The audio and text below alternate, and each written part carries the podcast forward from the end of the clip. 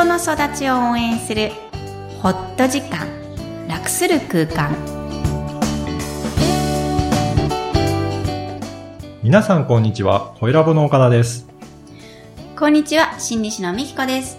大家好。Hi everyone みきこさんよろしくお願いします。お願いします。あの、ボランティア活動っていうのは、今までやったことありますかね？これなかったんですようんうん。恥ずかしながら、ああいう震災のボランティア活動もしたことないし、はい。えー、ほんのちょっとの、例えば、なんていうんですか、売るの、えー、小物を売ったり、あれ、ボランティアとは言わないですよね。えっ、と、フリーマーケットフ。リーマーケットもボランティア、社会的な還元といえばボランティアかなと思って、うんああいうのにも実は全然興味がなかったんですね。はい。ただ、えー、夏休みですし、うん。特に海外の人たち、特に最近若い人たちボランティア活動しますよね。ね、あの、よく聞きますよね。そうなんです。で、なんかこう自治会、地域に入っている自治会の会長にはい夫がなってしまいまして、私もそこに動員されています。そうか。そういうのもボランティアといえば、ボランティアですね。ボランティアなんですよ報酬もらってるわけではないですもんね。ないからやってみて分かったのが、なんて奥深いんだ。うん。おうそう思ったんです。どうしてでしょうか？決まってないんですよ、枠が。ボランティアってあ。どこまでやるか。うんうん。どこまでやらないか。はい。で、やってみて気づいたのが、皆さん聞いてくるんです。どこまでやるんですか？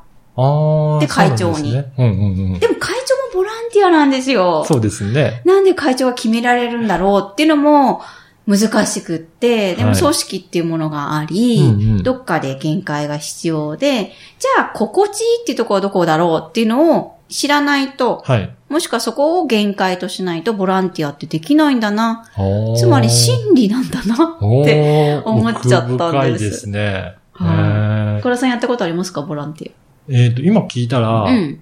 ボランティアやったことないなと思ったんですけど、うん理事会は、マンションの理事会。マンションの理事会はい。あの、やってたんですよね。うんうん。今も実はちょっと携わってたりするんですけど、はい。そういう意味だと、やっぱりね、あの、理事長がなんか決めたりしなければいけないので。それもボランティアですよね。そうですね。そそううなんです考えると。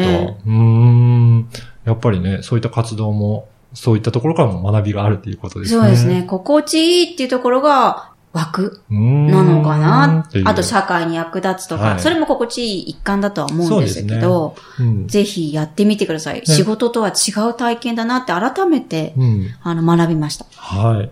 では本日のメインテーマですが、好きなことをするすすめということなんですけど、これはどういったことでしょうか？はい。夏休みです。今日がうん終業式の人も多かったんではないでしょうか。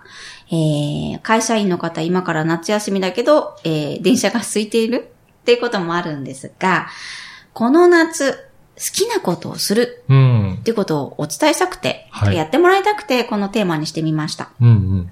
実は今までホット時間、楽する時間は感情についてやってきてるんですけど、結構マイナス感情？はい。を説明してますよね。そうですね。はい。怒りだったりとかそうね。そうそうの。本当怒りばっかりなんだけど、そういう、こう、ね、メインテーマをずらーっとリストにして見てみると、まあ、多いの多いの、うんネガティブ感情。だったら、たまにはポジティブやってみようかなと。はい。でも、実は好きなことさ、どうぞ言ってくださいってうん言ったら言えますか、皆さん。岡田さんどうですか？ね、なかなかパッと出てこない気がしますね。うん。さあ、今のこの瞬間、好きなことをやってくださいって言って、できる人が何パーセントいるんだろう。うん。結構ね、自分の好きなこと意外にわからない方多いです。うん。社会的にいいとされていたり、あの、これやってると、よかったねとか、うんうん。あの、癒されるねって人が言ってるからやるはっていう人もいますよね。い。そうですね。はい。本当に好きなことをやってみましょうん。ね、自分が何が好きなんだろうっていうところからですね。う。うん。うん。じゃあ、それがわからない人はヒント、はいあの、きっかけをお伝えします。子供の頃にやっていたことをやってみてください。うーん。なぜか子供の頃。はい。なぜだと思います？